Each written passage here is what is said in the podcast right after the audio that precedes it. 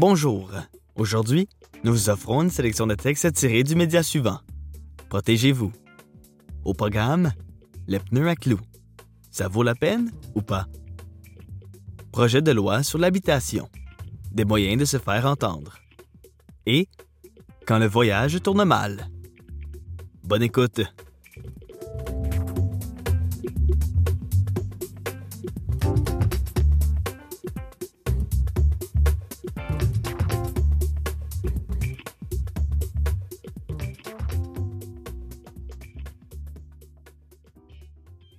Les pneus à clous, ça vaut la peine ou pas? Un texte de Stéphanie Perron, paru le 3 octobre 2023 dans le magazine Protégez-vous. Sur une chaussée glacée, les pneus à clous offrent une meilleure adhérence et ils raccourcissent les distances de freinage. Avantages, inconvénients, prix, performance sur la glace et la neige, date limite pour les enlever, amende en cas d'infraction, voici ce qu'il faut savoir.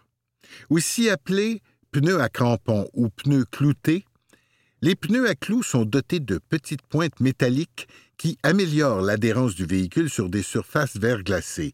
Le principe est le même que si vous installiez des crampons sous vos bottes d'hiver pour éviter de glisser sur un trottoir gelé.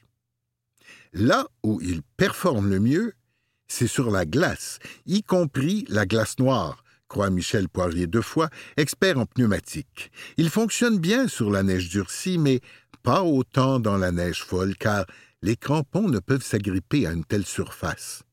Et sur le béton, la distance de freinage est possiblement un peu rallongée par rapport à un pneu d'hiver standard, estime le spécialiste.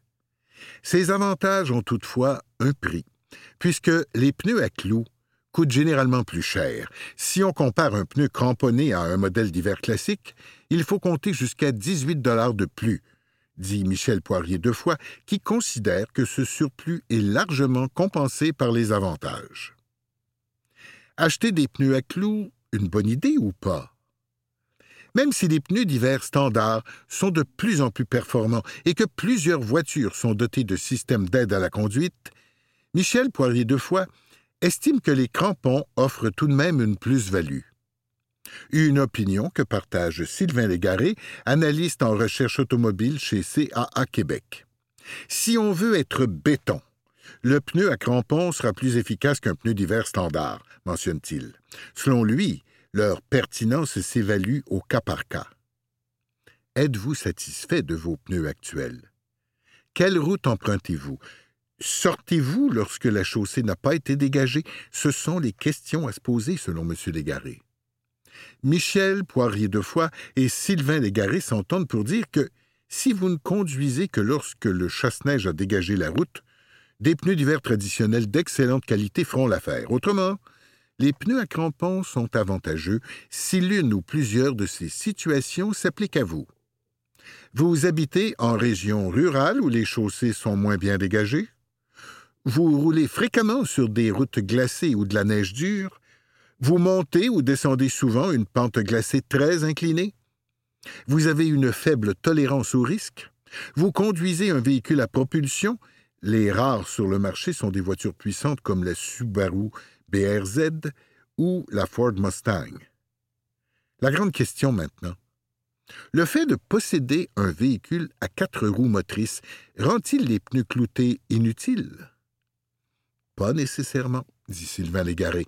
Certes, un tel véhicule permet de sortir plus facilement d'un banc de neige. Or, l'avantage des pneus cloutés concerne plutôt l'adhérence à la route lors du freinage et des accélérations. Donc, on ne parle pas de la même chose.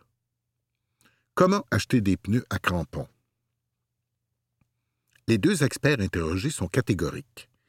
La meilleure option, consiste à acheter des pneus déjà cloutés, c'est-à-dire dont l'insertion des clous a été faite en usine. Tous deux affirment que la pose uniforme fera en sorte que les pneus seront plus performants et silencieux. Beaucoup moins courante, l'autre option consiste à acheter des pneus d'hiver cloutables et à faire installer les crampons par un atelier spécialisé de 18 à 25 par pneu. Le pneu cloutable est de moindre qualité. La forme des crampons est moins sophistiquée, ces derniers ne sont pas toujours installés de manière uniforme, et le roulement est beaucoup plus bruyant, précise M. Poirier de Foix. N'en déplaise aux conducteurs irrités par le bruit des pointes de métal sur la chaussée, au Canada, les fabricants ne sont pas tenus d'indiquer le nombre de décibels émis par leurs pneumatiques. En Europe, toutefois, les grands fabricants comme Nokia le chef de file de domaine Continental, Michelin, Pirelli, Tokyo ou Hankook doivent respecter des normes sonores de sorte que les pneus de ces marques sont moins bruyants, souligne M. Poirier de Foix. Porte-parole au ministère des Transports et de la Mobilité durable, Émilie Laure affirme que si vous optez pour des pneus à clous, la loi vous oblige à les poser en paire, à savoir quatre au total ou encore deux à l'arrière il est interdit d'en poser à l'avant seulement. Cela dit, les fabricants recommandent d'en installer quatre. Performance sur l'asphalte et consommation d'essence. Sur l'asphalte sec ou mouillé, les nouvelles générations de pneus à crampons ont une distance de freinage à peine légèrement plus longue qu'avec des pneus d'hiver classiques, explique M. Légaré. Cela dit, il estime que leur distance de freinage sur les surfaces glacées est tellement raccourcie que cela compense largement ce désagrément. Quant à la consommation d'essence, aucune étude sérieuse n'a révélé que les pics de métal la faisaient augmenter. En dépit de la croyance populaire, les deux experts considèrent que les crampons n'ont aucune incidence sur la consommation. L'idée erronée selon laquelle les clous la font augmenter vient probablement du fait qu'à la base, un pneu d'hiver standard engendre une plus grande consommation d'essence qu'un pneu d'été, estime Sylvain Légaré, en précisant que plusieurs facteurs accentuent la consommation de carburant en hiver. En résumé, avantage des pneus cloutés, excellente adhérence et distance de freinage réduite sur la glace, y compris la glace noire excellente adhérence dans les pentes glacées à forte inclinaison, bonne traction sur la neige durcie, adaptée aux régions rurales et aux conditions hivernales imprévisibles, pas d'impact sur la consommation d'essence, selon Michel Poirier Defoy et Sylvain Légaré. Inconvénient des pneus cloutés. Bruyant lorsqu'ils roulent directement sur l'asphalte, distance de freinage légèrement rallongée sur l'asphalte sec ou mouillé, interdit dans certaines copropriétés et certains stationnements à étage ou souterrain, date d'utilisation permise restreinte au Québec et ailleurs, plus cher que les modèles sans clous. Interdiction et réglementation liées aux pneus à clous. Au Québec, il existe une date limite à laquelle on doit retirer les pneus à clous. En effet, il est permis de les utiliser seulement du 15 octobre au 1er mai inclusivement, ce qui n'est pas le cas des pneus d'hiver standards que vous pouvez laisser aussi longtemps que vous le voulez. Retirez-les tout de même avant l'été car ils requièrent une plus grande distance de freinage lorsqu'il fait chaud. Si vous dépassez la date limite, L'amende est de 60 à 100 dollars par véhicule, indique Émilie Laure du ministère des Transports et de la Mobilité durable. Au Nouveau-Brunswick, là aussi, ils sont permis du 15 octobre au 1er mai. Aux États-Unis, chaque État a ses propres règles. Le Vermont et le New Hampshire, par exemple, les permettent en tout temps, alors que le Maine les autorise du 2 octobre au 30 avril.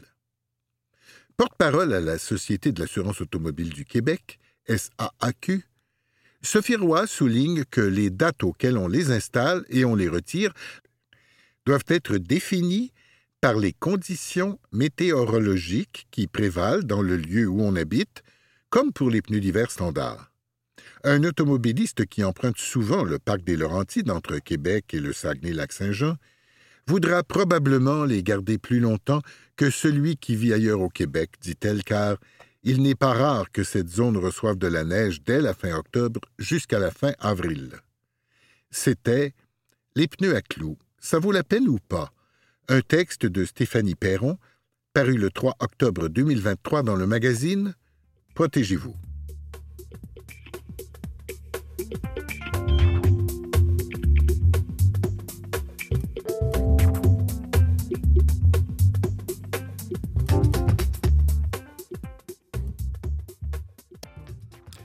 Projet de loi sur l'habitation des moyens de se faire entendre. Un texte de Mathieu Sainte-Marie, paru le 4 juillet 2023 dans Protégez-vous. L'annonce des nouvelles mesures prises par la ministre de l'Habitation, France-Hélène Duranceau, a suscité des critiques venant tant des propriétaires que des locataires. Les uns estiment que le gouvernement crée un nouveau déséquilibre au détriment des droits de propriétaires, alors que les autres avancent qu'avec le changement de règles entourant la cession de bail, les locataires seront privés de l'un des seuls droits permettant aux locataires de freiner les hausses abusives. Si le projet est adopté tel quel, la loi permettra aux propriétaires de refuser une demande de cession de bail du locataire. À l'heure actuelle, le propriétaire ne peut refuser de consentir à la sous-location ou à la cession sans un motif sérieux comme l'incapacité de payer du repreneur du bail. Les loyers ont explosé au Québec au cours des dernières années et plutôt que d'agir pour freiner cette escalade, ce projet vient jeter de l'huile sur le feu affirme Cédric Dussault, co-porte-parole du regroupement des comités logements et associations de locataires du Québec, RCLALQ. Par ailleurs, ce projet de loi obligera les propriétaires de construction neuve à indiquer dans le bail le montant maximal qu'ils pourraient imposer à titre de loyer durant les cinq prochaines années. Toutefois, la clause F permettant aux propriétaires d'immeubles neufs d'imposer à leurs locataires des hausses de loyer non assujetties à la grille de calcul du tribunal administratif du logement, TAL, n'est pas abolie, comme le demandaient les organismes de protection des locataires. Autrement dit, les propriétaires pourront augmenter le loyer à leur guise, mais avec le plafond maximal qu'ils auront indiqué. Les nouvelles dispositions modifieront également des règles concernant l'éviction du logement, dont l'ajout d'une présomption selon laquelle le locataire est réputé avoir refusé un avis d'éviction s'il n'y répond pas positivement dans un délai imparti par la loi. Ce sera donc au propriétaire que reviendra la tâche de se présenter devant le tribunal administratif du logement, TAL. Actuellement, c'est le locataire qui doit aller faire valoir ses droits au TAL.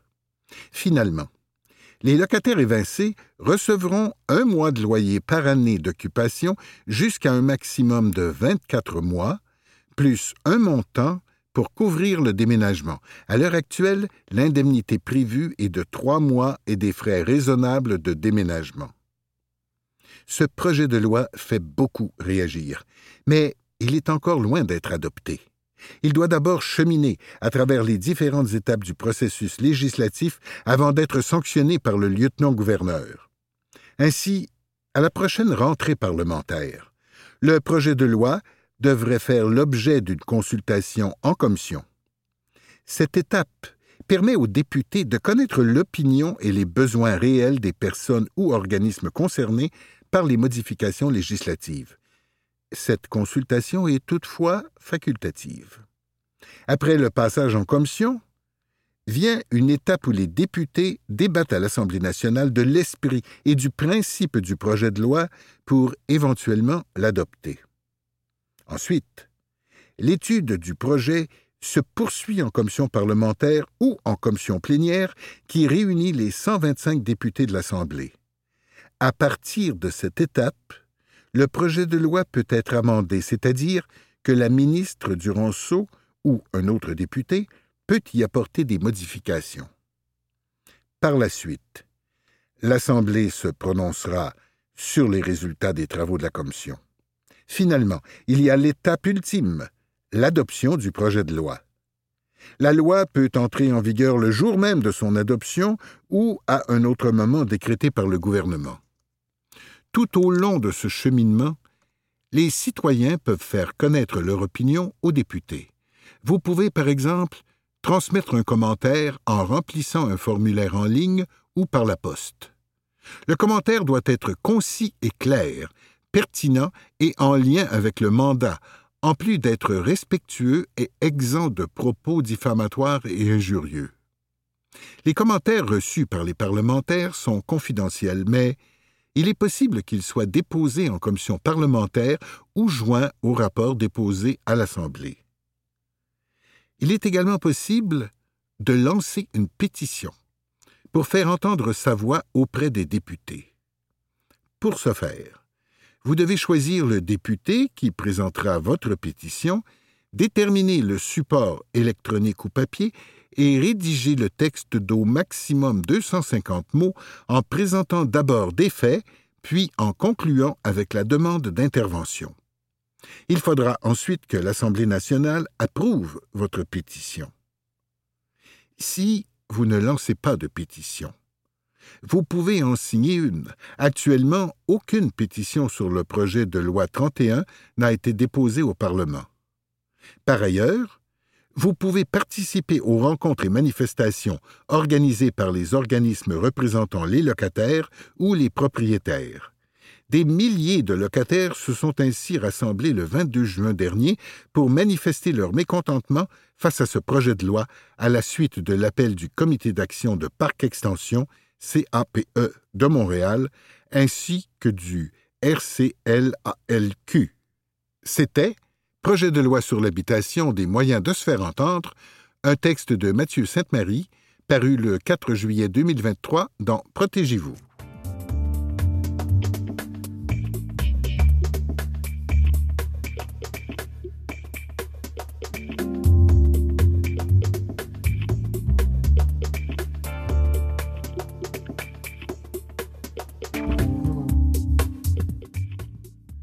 Quand le voyage tourne mal un texte de Mathieu Sainte-Marie et Marie-Ève Schaffer, paru dans Protégez-vous en octobre 2023.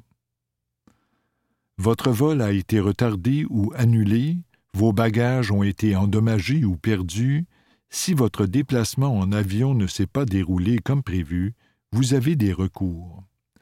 Selon notre enquête, les consommateurs canadiens font face à un problème lors d'un vol sur six 16,5% et parmi les irritants, les retards arrivent en premier. Suivent l'annulation du vol, les bagages endommagés ou perdus et le refus d'embarquement pour cause de surréservation. Depuis juillet 2019, les compagnies aériennes qui offrent leurs services au pays sont tenues de respecter le règlement sur la protection des passagers aériens de l'Office des transports du Canada, OTC, mieux connue sous le nom de Charte des voyageurs aériens. Cette dernière décrit plusieurs obligations des transporteurs, dont celle d'offrir aux voyageurs par avion à l'intérieur du Canada vers ce pays ou en provenance de ce dernier des compensations en cas de retard ou d'annulation de vol, de surréservation, de perte de bagages, etc. Des changements doivent être apportés à la charte au cours de l'hiver 2023-2024 si les travaux de l'OTC se déroulent comme prévu. Ainsi, à supposer qu'un vol soit perturbé, le fardeau de la preuve ne reposera plus sur les épaules du consommateur, mais bien sur celles du transporteur.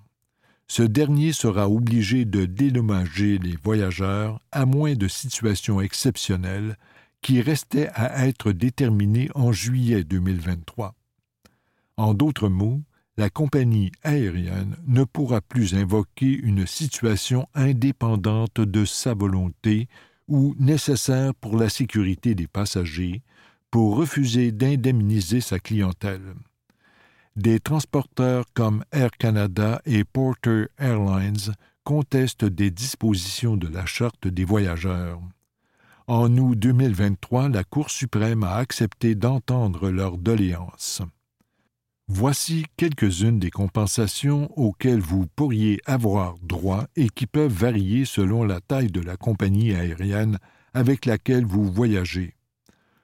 Consultez le règlement sur la protection des passagers aériens pour plus de détails. Refus d'embarquement pour cause de surréservation jusqu'à 2400 dollars selon le retard sur l'horaire initial. Bagages perdus, endommagés ou arrivés en retard jusqu'à 2350 dollars. Retard ou annulation de vol jusqu'à 1000 dollars. Notez que ces dédommagements doivent vous être remis en argent et non sous forme de crédit voyage, à moins que vous acceptiez cette seconde option. Étape 1. Communiquer avec la compagnie aérienne. Si vous avez rencontré un problème au cours d'un déplacement en avion, vous avez un an pour demander à la compagnie aérienne un remboursement, si votre situation s'y prête, et des indemnités. Le transporteur dispose quant à lui de 30 jours après réception de votre demande pour vous verser le montant réclamé ou vous expliquer pourquoi il refuse votre demande. J'ai fait une réclamation. Air Transat a accepté ma demande et m'a confirmé l'envoi d'un chèque de 600 euros, environ 900 dollars, se réjouit une lectrice de Protégez-vous, dont le départ en France avait été retardé de plus de 24 heures. En règle générale, les chances de succès sont toutefois minces. Une majorité de répondants à notre sondage ont reçu une réponse négative lorsqu'ils ont demandé un remboursement ou un dédommagement pour un refus d'embarquement, 77 un problème de bagage, 71% l'annulation du vol, 63,7 ou son retard, 55,5 les compagnies aériennes refusent très souvent les indemnisations, confirme Jacob Charbonneau, cofondateur et président-directeur général de Vol en retard, un organisme qui épaule les voyageurs dans leur recours contre les transporteurs. Cependant, les récentes modifications apportées à la Charte des voyageurs aériens changeront la donne. On va se rapprocher des règlements européens qui sont vraiment à l'avantage des consommateurs, estime Jacob Charbonneau. Vous écoutez Quand le voyage tourne mal, un texte de Mathieu Sainte-Marie et Marie-Ève Schaffer, paru dans Protégez-vous en octobre 2023. Étape 2. Déposer une plainte à l'OTC. Vous n'obtenez rien de la compagnie aérienne où le délai de réponse de 30 jours est franchement dépassé faites une plainte à l'OTC qui veille à ce que son règlement sur la protection des passagers aériens soit respecté. Là encore, vous pouvez demander un remboursement et des indemnités. Pour ce faire, vous devez remplir un formulaire en ligne en précisant les détails du vol, ce qui s'est passé et le résultat souhaité. Un conseil, par contre, armez-vous de patience. En juin 2023, l'OTC avait accumulé plus de 50 000 plaintes et le délai de traitement s'étirait sur 18 mois. Notez que si vous souhaitez réclamer des dommages moraux aux transporteurs aériens, par exemple pour le choc psychologique subi parce que vous ne vous êtes pas rendu à temps à des funérailles, vous devez intenter un recours devant la Cour des petites créances. L'OTC ne peut pas rendre une décision pour des dommages moraux, indique maître Jessica Dupuis de la firme Néolégal. L'avocate précise que le délai d'attente avant qu'une cause soit entendue aux petites créances est semblable à celui auprès de l'OTC. D'autres protections à votre disposition vous pourriez obtenir un remboursement si vous détenez une couverture voyage avec votre assurance collective au travail ou si, à l'achat du voyage, vous avez pris une assurance annulation et interruption de voyage. Votre assurance habitation est aussi susceptible de vous offrir une protection pour vos bagages. Dans tous les cas, il est important de bien vérifier les conditions d'application ou d'exclusion de vos contrats. Les cartes de crédit offrent des couvertures complètes, y compris l'annulation de voyage. Cependant, ces protections sont parfois optionnelles. Vous aurez alors à débourser une somme supplémentaire pour y avoir droit. En dernier recours, il vous est possible de présenter une demande de remboursement au Fonds d'indemnisation des clients des agents de voyage si vous avez fait affaire avec une agence de voyage titulaire d'un permis de l'Office de la protection du consommateur. Ce fonds pourrait vous rembourser le coût des services payés à une agence ou vous indemniser pour un transport en avion non reçu. vous êtes aussi susceptible de retrouver votre argent si l'annulation ou le retard de votre vol vous a fait manquer des nuitées à l'hôtel ou une activité touristique incluse dans votre forfait. Le transporteur ne m'a rien dit. Le règlement sur la protection des passagers aériens stipule qu'en cas de problème, la compagnie doit vous tenir informé en utilisant un langage simple, clair et concis. Par exemple, si votre vol est retardé, le transporteur doit faire un suivi aux 30 minutes jusqu'à ce que la nouvelle heure de décollage soit annoncée. Si la compagnie faillit à ses obligations, vous pouvez porter plainte à l'OTC qui peut lui imposer une amende. De votre côté, toutefois, vous ne recevrez aucune compensation.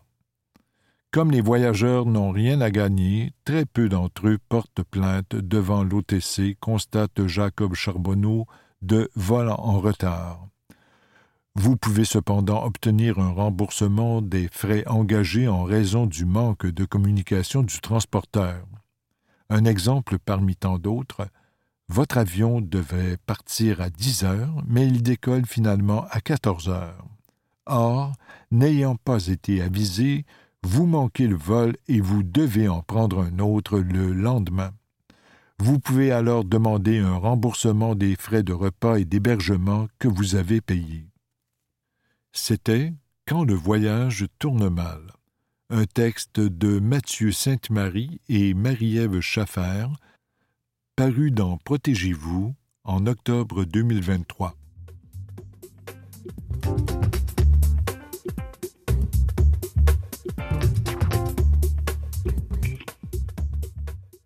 Vous pouvez retrouver cette émission sur le site de Canalem à l'adresse canalem.visivoix.com.